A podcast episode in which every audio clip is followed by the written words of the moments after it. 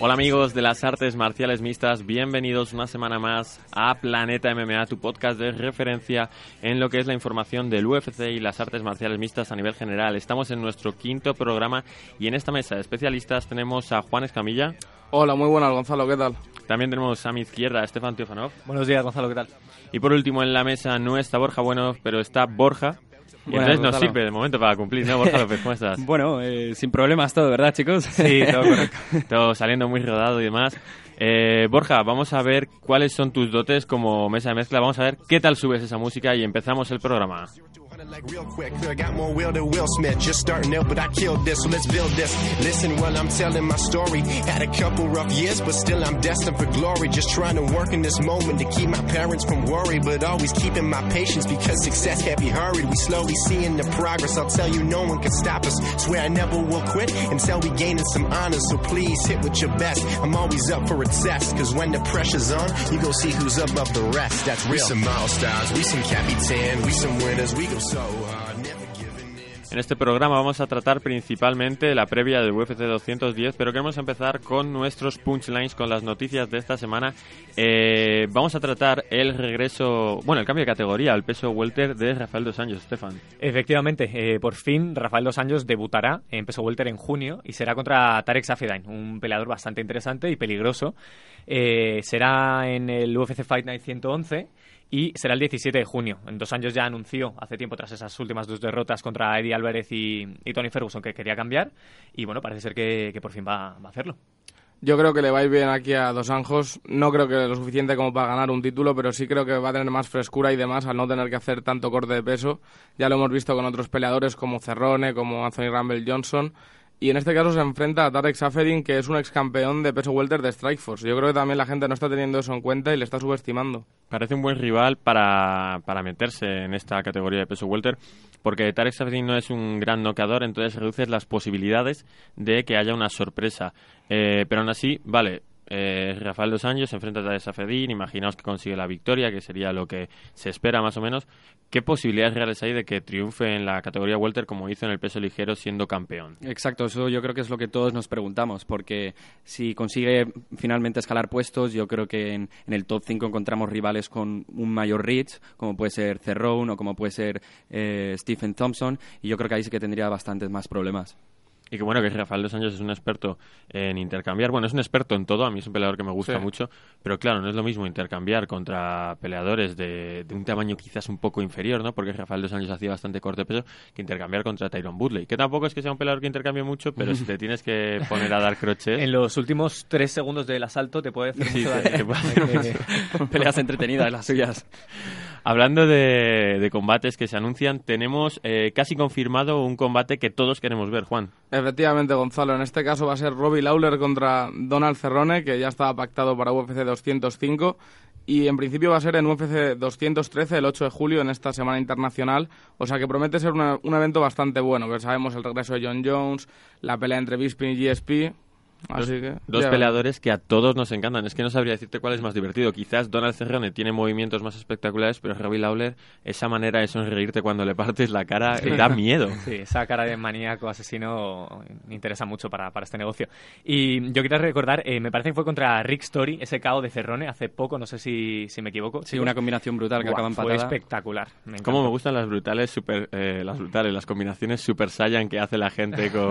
Sí, con sí, es verdad, el montaje del vídeo de Cerrone, sí, la verdad que una combinación perfecta. Y en el caso de Robbie Lawler, pues un auténtico guerrero, ¿no? Ya hemos visto esos combates de, de cinco rounds contra Rory McDonald, contra Johnny Hendricks, incluso Carlos Condit. Y entonces en este combate yo no sé si va a ganar Lawler, si va a ganar Cerrone, pero creo que los que ganamos somos los fans, definitivamente. Este combate, Preciosa, preciosa frase, Juan. La verdad Gracias, que Borja. Está muy, muy bien. este combate ya estaba pactado, ¿no? Anteriormente. Sí, efectivamente, estaba pactado para UFC 205, pero bueno, sabemos que en este caso Robbie Lawler sufrió una lesión y se ha tenido que posponer hasta julio. Y ahí fue donde Kelvin Gastelum salió en teoría a la palestra para pelear contra Donald Cerrone, pero al final, eh, por problemas de peso, no pudo pelear, hubo recambio y al final eh, cada uno tomó caminos distintos, caminos separados. Efectivamente, acabó Kelvin Gastelum contra Tim Kennedy en UFC 206 y bueno, otro peleador que debido a los problemas con el corte de peso decide subir de categoría. Fue, fue una serie de catastróficas desdichas. Hoy estamos con las frases. Vámonos eh, a hablar de un poco de alguien que le encanta dar la nota, Conor McGregor, que podría ser el último rival de Georges St. Pierre. Como intento pronunciarlo como a ti te gusta, Borja. ¿Nos puedes dar una cátedra de esto? Te voy a dar un, notable a esa pronunciación, pero sí, como, como todos sabéis, George St. Pierre ha vuelto a la UFC y en ese nuevo contrato tiene tres peleas y por lo menos para la última ya tiene alguien en el punto de mira, que no es otro sino el irlandés Conor McGregor. ¿Qué opináis de este combate? Es como podría ser el combate más grande de la historia de UFC, ¿no? Hombre, podría ser un combatazo, efectivamente. Pero claro, eh, bueno, son todo conjeturas de momento, yo creo. Sí, la verdad que puede ser muy buen combate y yo creo que podría encabezar un evento de pay-per-view, un evento numerado sin, a- sin que haya un cinturón de por medio. O sea que un movimiento muy inteligente por parte de GSP, porque además teniendo en cuenta que es más grande físicamente y su nivel de wrestling, creo que le puede dar muchos problemas a Irlandés. ¿Cuál creéis que es la estrategia de George St. Pierre? Porque si solo tiene tres peleas, ya tiene programa la primera y la tercera, en la segunda todo depende de lo que haga si gana el cinturón de peso medio. Exacto, yo creo que, bueno, su sueño, su, su ruta idílica sería ganar el cinturón de peso medio, quizás ahí bajar al de peso welter y, y por último tener el ligero. Lo que pasa es que él está dando por hecho que Conor volverá a las MMA, que es algo que todavía está en el aire. Sí, y además que yo no sé si puede hacer un corte para el peso ligero. Eso es lo que veo yo un poco complicado, la verdad, porque 155 libras yo creo que es muy poco para... O sea, es mucho corte de peso para George St. Pierre. Yo creo que tendrían que hacer como el combate de Nate Díaz, un Peso catchweight, pesado. peso welter, 170 libras y ahí se podría ver el enfrentamiento. Bueno, pues hasta aquí nuestras noticias. Nos vamos ahora directos a la previa de UFC 210.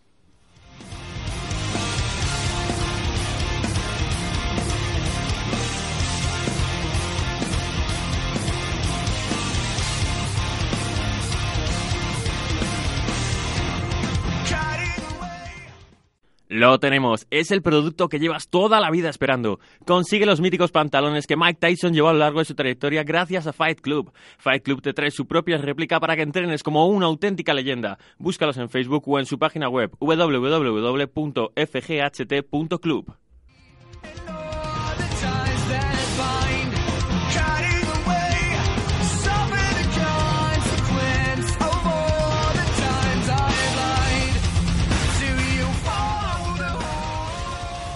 Nos vamos ahora a repasar lo que va a ser la main card de UFC, de UFC 210 que se celebrará en el KeyBank Center en Buffalo, en Nueva York. Pero antes a mí me apetece dar unos pequeños apuntes sobre un par de combates que les interesan a nuestros aficionados, a nuestros oyentes.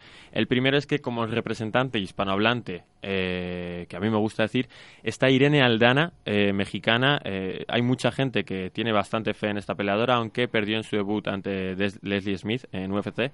Pero desde luego es una peleadora que nos interesa por eso, porque a nivel comunicativo nos puede dar bastante juego y se espera bastante de ella. También me interesa bastante el combate entre eh, Patrick Cummins y Jan Blachowski, que eh, pelearán en eh, la división semicompleta. Son dos pesos ranqueados, son dos personajes que pueden lle- llegar lejos y consiguen buenas victorias. El problema es que vienen cada uno de perder contra grandes nombres. Por ejemplo, el polaco ha perdido contra Manuwa, contra Corey Anderson, contra Gustafsson y Cummins por su parte perdió contra Visan Pro, contra Teixeira, contra Nogueira. Pero es un combate interesante, no está dentro de la main cara, así que nuestros aficionados, si lo podéis ver, desde luego no, no os decepcionará. Vamos a analizar la main car, Stefan Tefanov, algún combate Sí, yo voy a analizar primero el de Cintia Calvillo contra Per González, que es un combate, digamos, un poquito atípico para una main card, porque, bueno, Cintia Calvillo llega con un 4-0, debutó en su combate anterior hace tan solo un mes contra Amanda Cooper en la UFC, mientras que Per González, pues, debuta en la UFC en, a lo grande, vamos, no, no se puede ser más grande. Grandísima oportunidad, eh, es el tercer combate, digamos, eh, jerárquicamente del evento, como lo ha estructurado la UFC, y por lo tanto, pues, lo que digo, una oportunidad, bueno, irrepetible. y nos gustó mucho esa Cintia Calvillo. Sí, la verdad es que sí, unas transiciones increíbles, una finalización aún más increíble, pero bueno, todavía hay que verla contra peleadoras de más nivel, a ver si también pueden implementar su jiu-jitsu contra ellas. Y en el caso de Per González, pues como tú muy bien has dicho, Estefan, es una oportunidad única, ¿no? Un debut en la main card, yo creo que un debut soñado para cualquier peleador. ¿Dónde se situaría Cintia si gana esta pelea? Hombre, por poder puede entrar en el, en el top, 10. 15. Sí, sí. Bueno, el top 10 no sé, en el top 15. Es que de momento, cuando eres cuando estás en las artes marciales femeninas, eh, es muy difícil saber en qué posición estás hasta que no tienes los emparejamientos. Porque claro, como hay falta de peleadoras, no sabes contra quién te has medido. Lo mismo ha sido muy buena en unos eventos que no tenían tanto nivel. Eh, me interesa mucho Pel González, que con solo un año más que Cintia Calvillo, tiene más peleas y muchísimas más en- eh, a nivel amateur, que desde 2008 lleva peleando y si no ha peleado antes en profesional es porque no había tantos combates posibles. Pero bueno, vámonos al siguiente combate. Eh, Tiago Alves contra Patrick Cote, Juan. Efectivamente, tenemos un combate entre los dos veteranos de la UFC. En el caso de Tiago Alves, pues bueno, sí es cierto que parece que la gente se ha olvidado un poco de él porque lleva unos años menos activo, pero no hay que olvidar que peleó en UFC 100, en, en el evento más importante de la compañía hasta la fecha, y peleó por el cinturón contra George St. Pierre. eh, eh, Tiago Alves, brasileño, eh, que llegó a estar en ese UFC 100, como bien has dicho, porque llegó a estar en, los primeros puestos del ranking, eh, venciendo a Kosek, venciendo a Hughes. eh, fue muy grande, pero últimamente está venido a menos, ¿no? Ya pelea un poco por, porque le gusta pelear y porque, bueno, su- los últimos combates, si tiene la oportunidad de pelear contra un Patrick Cote, ¿por qué no vas a hacerlo? Sí, además eh, yo quería destacar que tuvo un grandísimo parón desde mayo de 2015 hasta noviembre de 2016, que yo creo que, que, bueno denota que ya está, digamos, en, las, en los últimos momentos de su carrera probablemente. Pero Borja, bueno, una, ¿qué- una pelea divertida para ambos, ¿no? ¿Qué nos puedes decir del canadiense, Patrick Cote? Del canadiense Patricote, pues peleó hace poco, si mal no recuerdo, con Cowboy Cerrone. Eh, fue una pelea entretenida, pero al final se impuso, se impuso Cerrone. Y, y bueno, yo creo que ya está un poco, quizás decir el ocaso de su carrera es muy atrevido, pero creo que como tú bien comentas ya pelea por diversión y creo que es una pelea que a ambos les interesa. Bueno, y no olvidemos también que Patrick Coté también peleó por un cinturón de campeonato, en este caso contra Anderson Silva en peso medio, hace ya unos cuantos años. O sea que un enfrentamiento, pues eso, entre dos veteranos que ni están rankeados ni va a determinar el futuro de la división, pero bueno, puede ser un combate emocionante. Sí, pero claro, será un combate emocionante porque además son dos veteranos que están en buena forma física. No están como estaban antaño, pero que se mantienen bien. Eh, gente que se mantiene bien y que sí que tiene interés en entrar en el top 15 eh, es Will Brooks, que se enfrentará a Charles Oliveira. Así es, Will Brooks, el ex campeón de Bellator, que vino, llegó como estrella, de hecho dejó el, el título de Bellator libre, se enfrenta contra un rival muy peligroso como es Charles Oliveira. Y, bueno, ¿qué os parece esta pelea, Juan? ¿Tú quién crees que, que puede ser un poquito el favorito? Bueno, pues yo creo que le han puesto un test un poco complicado a, a Will Brooks porque es cierto que Charles Oliveira tiene un jiu-jitsu eh, impresionante, tiene un, un nivel muy alto y bueno, tiene finalizaciones tanto por triángulo como por guillotina o incluso por anaconda choke. Así que vamos a ver qué tal se maneja Will Brooks contra este peleador tan peligroso. Pero es que es muy sorprendente lo de Will Brooks porque eh, vino a UFC como una estrella, como una posible estrella. Eh, solo ha conseguido ganar uno de sus dos combates. Él ganó contra Ross Pearson, pero perdió contra el Cowboy Oliveira.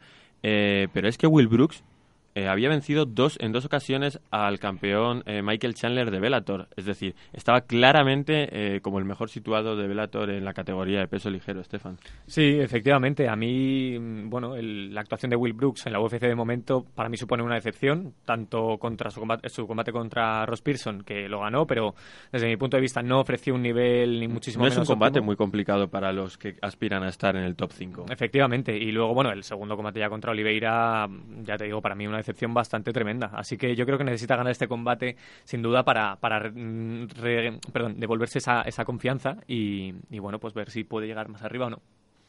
Bueno, pues nos vamos tras este análisis de la main car a comentar los combates estelares de UFC 210. Okay, it's rap pack to my pulse flat. We keep it real, no false rap. I got four cars and they all black. Got four bras and they all that. We call that ballin'. Doing this is my calling. Flow is so appalling. My phone off and she calling. I'm like, yeah, what it do?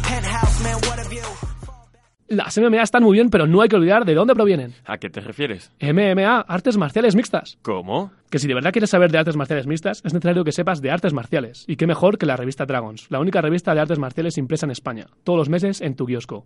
También disponible en versión web o para envío en www.dragons.es. Too real. Motherfucker, tell me how you feel. I'm too good for my own good. I won't leak the album, I let it spill. Number one, bitch, I bet it will. Do the numbers, I said it will. I played the game and I'm still the same. And I never changed just to get a deal, bitch, I'm ballin'. ballin'. I came from nothing to something like it's did. vamos con los dos grandes combates que han salvado sin duda esta cartelera. No es mala cartelera, pero principalmente porque tiene esto que compensa todo lo demás. Quizás para nuestros oyentes va a ser complicado quedarse hasta las 6 de la mañana o 5 de la mañana para estos dos combates, pero merecerá la pena porque es que en el combate coestelar tenemos a Chris Weidman contra Gegard Musasi. ¡Qué combatazo! Sí, la verdad es que sí. En el, en el, caso de Chris Weidman, bueno, ya sabemos que es el ex campeón de peso medio. De hecho, yo pienso que cuando acabe su carrera será recordado como uno de los mejores de esta categoría de la historia. Y bueno, se enfrenta a Gerard Musasi, que es un peleador muy experimentado que ayudó a, a esa expansión de las MMA por Europa y que viene en su mejor momento probablemente. Está volviendo a escalar los puestos después de, de, digamos, esa primera intentona que tuvo en la UFC. Y, y, yo, de hecho, me atrevería a decir que le veo un poquito favorito, pues más que nada por el estado de confianza, como enseguida, como hablaba después en la rueda de prensa y decía, voy a conseguir el título este año. Y, y no sé qué opinas tú, Estefan, pero yo le veo. Bueno, pues yo destaco la, la experiencia, sobre todo, de, de, Musashi. Hay que recordar que tiene 49 peleas y tiene 31 años. Es una, un dato, vamos, brutal y las que no te, las que tendrá en otros deportes además. Sí. y luego eh, bueno es un luchador bastante inteligente que yo opino que se adapta siempre muy bien a sus rivales y sabe contrarrestar pues en todos los aspectos de, de las MMA lo que tiene que hacer. Entonces, es que siempre avanza siempre trabaja para mejorar la posición siempre coge esa mano al rival para que no se pueda apoyar. Es un peleador que no comete ningún error y no toma ningún tipo de riesgo Sí, efectivamente, no es uno de esos peleadores pues como Robbie Lawler que quizás sale más a intercambiar, efectivamente no, es un peleador que tiene muy buena IQ, muy buena inteligencia a la hora de pelear y que empezó siendo un striker principalmente, pero con, los, con el tiempo se ha vuelto un peleador bastante completo, la verdad. Y de Chris Weidman la pena, ¿no?, es que esas dos últimas derrotas. Sí, lo único es que la opinión general, por lo que leo un poco en internet, nuestros seguidores y demás, es que sí es cierto que perdió dos peleas consecutivas, que, joder, venía de, de ser invicto, de derrotar a Anderson Silva, pero dio muy buen nivel en esas dos peleas, ¿no creéis? Sí, la verdad es que para mí dio bastante buen nivel. De hecho, yo le tenía ganando contra Joel Romero hasta que se llevó esa rodilla. Y bueno, contra, contra Luke Rojo fue esa patada giratoria que intentó que creo que le costó el combate. Sí. Yo os voy a confesar un secreto. Me haré ilusión que Musashi eh, ganara esa pelea y tuviera una oportunidad por el título. Ahí lo dejo. Sí, porque es que nos, nos, enfrentamos a la dura realidad que es que tenemos a Chris Whitman contra Gegard Musashi por un combate que ni siquiera les asegura pelear por el título y tenemos a Michael Bisping como campeón, lo cual es un poco decepcionante porque a pesar de que Michael Bisping es un peleador bastante atractivo de ver, que genera bastantes noticias y bastante polémica, personalmente creo que estos dos peleadores están por encima de él ahora mismo. Sí, yo también, la verdad. Y bueno, pasamos al, al combate principal de Daniel Cormier, Cormier contra Anthony Johnson. ¿Qué pensáis? A mí me parece el mejor combate que se puede ver a día de hoy. Bueno, yo creo que estoy totalmente de acuerdo contigo, Gonzalo. Es sin duda alguna en el panorama actual el de mayor nivel y, y, bueno, a ver qué tal Anthony Johnson, que yo creo que habrá corregido esos pequeños puntos flacos de su juego y, y yo creo que le va a dar mucha guerra. Sí, yo creo que también. Creo que viene en muy buen momento con esos tres caos consecutivos. Y bueno, por lo que he visto en el vídeo, en el reportaje del countdown antes del evento, pues parecía que su entrenador decía que han estado practicando mucho el juego de piernas, ¿no? Porque ya sabemos que si te mantienes estático contra Daniel Cormier te va a derribar y va a implementar su juego de wrestling. Yo creo que, que ese es un verdadero desafío para Johnson, que ya, bueno, ya lo, ya lo tuvo anteriormente, como habéis comentado, pero creo que es un combate muy, muy complicado para él porque Cormier es un, una mandíbula de hierro y en general es un, personaje bastante, bastante difícil de, bueno, de atacar. Son dos peleadores súper completos, porque es que tenemos a Anthony Johnson, que probablemente sea de los mejores noqueadores, si no el mejor noqueador de UFC a nivel general, compite directamente contra los mejores pesos pesados, y tenemos a uno de los mejores wrestlers, si no el mejor, con su pasado olímpico, que es Daniel Cormier, que tiene un wrestling del nivel de Javid Nurmagomedov, pero es que encima en el striking, eh, Daniel Cormier es bastante bueno. No es un noqueador, pero es muy rápido entrando y saliendo. Y es que en el wrestling, eh, Anthony Johnson también es muy bueno. Ya lo vimos cuando Ryan Bader intentó derribarle, que es que no tuvo ninguna oportunidad. Tenemos dos peleadores que son top en cualquier nivel y quizás en el suelo es donde habría que ver dónde está la diferencia. En mi opinión, eh, la historia es que Daniel Cormier es el que va a acabar en una posición dominante y quizás el suelo ofensivo de Daniel Cormier es mejor que el suelo defensivo de Anthony Johnson. Yo, si me permitís, creo que la clave pasa porque eh, Cormier aguante las primeras embestidas, los primeros asaltos de, de Johnson, los primeros golpes y más adelante creo que le intentará llevar al suelo, como dices tú. Muy similar al primer combate, ¿no? Sí. sí. desde luego empezó, bueno, primero Anthony Rumble Johnson le conecta esa derecha implacable, pero luego Daniel Cormier sobrevive y ya sabemos que, como tú decías, tiene un mentón de acero y también un corazón de acero, diría yo, porque aguanta todo lo que le echen y sigue adelante. y finalmente pues yo creo que le rompió mentalmente. Yo creo que hay unanimidad en cuanto a cómo, cómo puede ganar Anthony Johnson el combate. De hecho, el propio Daniel Cormier se atrevió a decir esta semana que si, si la pelea llega hasta el segundo asalto, la tiene perdida Rumble. Ah, bueno, pues bastante arrogante en esas declaraciones de Daniel Cormier porque siempre han sido muy amigos, siempre han hablado bien el uno el otro, conferencias de prensa sentados el uno con el otro. Igual que con John Jones. Igualito. Bueno, pues hasta aquí nuestra previa de los combates estelares de UFC 210. Nosotros volvemos para despedir el programa. Dreams. I do this for you. I do this for my mother, who's finally clean, no longer a fan. I do this for you.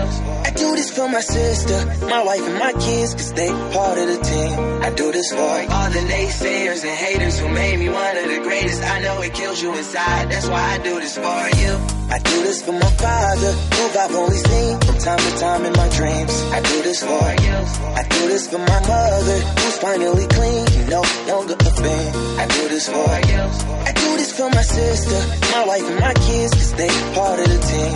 I do this the and haters who. Bueno, pues vamos a ir ahora con nuestras predicciones de UFC 210, pero para que no se me olvide, vamos a hablar primero de las redes sociales, de dónde nos pueden localizar. Eh, Estefan, coméntanos, ¿dónde pueden ver a los chicos de Planeta MMA? Bueno, pues nos pueden encontrar en arroba planeta MMA en Twitter, en eh, Facebook en Planeta MMA y bueno, decir eso, que hemos cambiado recientemente el dominio, ya lo dijimos la semana pasada, pero lo recordamos para esos fans rezagados que todavía no, no están Me en- imagino una segunda temporada en la que os recordéis que habéis cambiado el dominio. Sí, sí, habrá que seguir, habrá que seguir. Bueno, eh, también Juan Escamilla, ¿dónde te pueden localizar a ti? Bueno, a mí simplemente con que me puedan escribir en el Facebook, eh, estaré encantado de contestar cualquier duda que tengan los fans.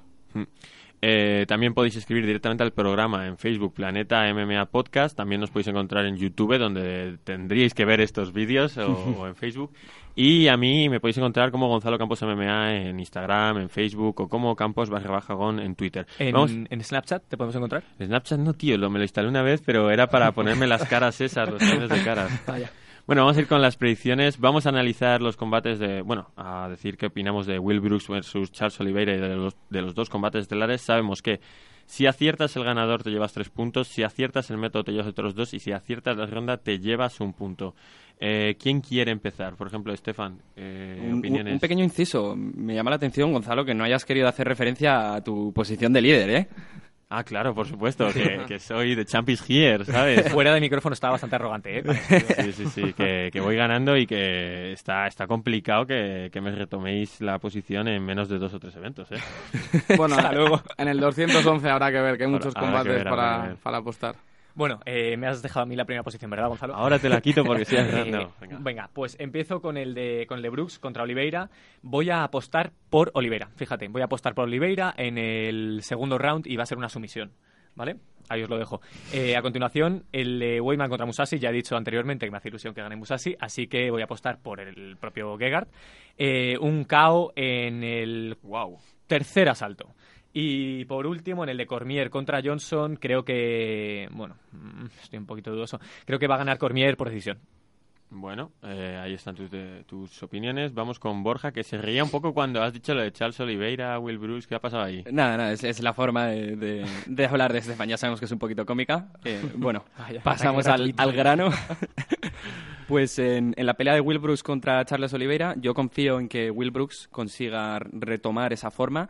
Y, y lo que pasa es que no se lo voy a dar por un KO o una sumisión. Creo que en la pelea irá ah, o sea, decisión dividida, porque sí es cierto que Charles Oliveira es un. Porque apuestas siempre por... Bueno, no, eso fue Juan, el último. que No, no, fui yo, fui yo, que dije dividida. Decisión dividida. Me gusta. Ah, Pero Por decisión, ¿eh? perdón, por decisión. Bueno, vamos a hacer una cosa. Si aciertas que es dividida, un puntito. Un puntito extra. más, venga, una, una regla extra para el, para el... Soy el colista, Estefan, tienes Bueno, que dar ¿qué, un poquito de... decisión querías tú en tu decisión de Cormier contra Johnson? Eh, no, bueno, yo, yo simplemente dije decisión. No, no dije No te mojas. No bueno, no y, y en cuanto al, al Comain, voy a ir con...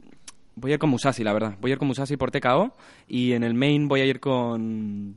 Venga, voy a ir con dinos la Anthony- ronda de Musashi, que si no pierdes puntos. Es cierto, correcto. Pues voy a ir con TKO en la segunda y con en el main voy a ir con Anthony Johnson y creo que la única manera que gane es en, el, en la primera ronda, así que un KO espectacular. Bueno, yo en mi caso eh, voy a ir con Charles Oliveira. No me ha gustado mucho, las, no me han gustado las actuaciones de Will Brooks en sus últimos combates, así que voy a decir Charles Oliveira por sumisión en el segundo round. Luego en el co-main, el de Chris Weidman contra Gerard Musashi, eh, la verdad que me gustaría que ganara Weidman porque es un peleador que me gusta bastante, pero bueno, la verdad que si soy objetivo creo que va a ganar Musashi y diría un TKO en el segundo round. Y por último, en el main event, en el evento principal, voy a decir Daniel Cormier por TKO en el cuarto round. Este, creo que va a aguantar un round más por los ajustes que ha hecho Rumble Johnson, pero creo que va a ser otra vez un replay del primer combate, wrestling y finalización en el cuarto. Claro, es que es muy difícil dar una decisión en este combate, a pesar de que Estefan se ha atrevido, porque es que que llegue Anthony Johnson cinco asaltos es complicado. Eso es. Eh, en el primer combate eh, voy a apostar por Will Brooks. Creo que los primeros combates ha tenido ciertos problemas de adaptación a UFC. Ahora estará más tranquilo, ya no está en el ojo del huracán. Entonces creo que va a ganar por decisión unánime, vamos a poner. Eh, Chris Weidman contra Musashi. Yo creo que va a ganar Musashi, pero me cuesta decidir el método, porque claro, es tan completo. Un TK una sumisión para él es cambiar un poco la forma de atacar en el último momento. Sin embargo, eh, Chris Weidman va a aguantar. Vamos a ir también con otra decisión en el tercer asalto para eh, Gegard Musashi.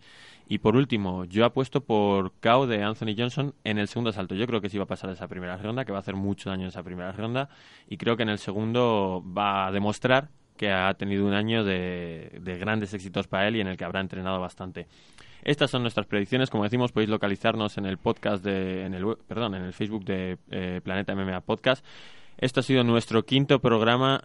Nada más que decir. Ojalá veamos un super evento en UFC 210. Y nosotros nos despedimos aquí ahora mismo. Fine, though. Wanna know if I can hit it from behind, though. I'm sipping on you like some fine wine, though. When it's over, I press rewind, though. Talking bands, I got it. Benjamin,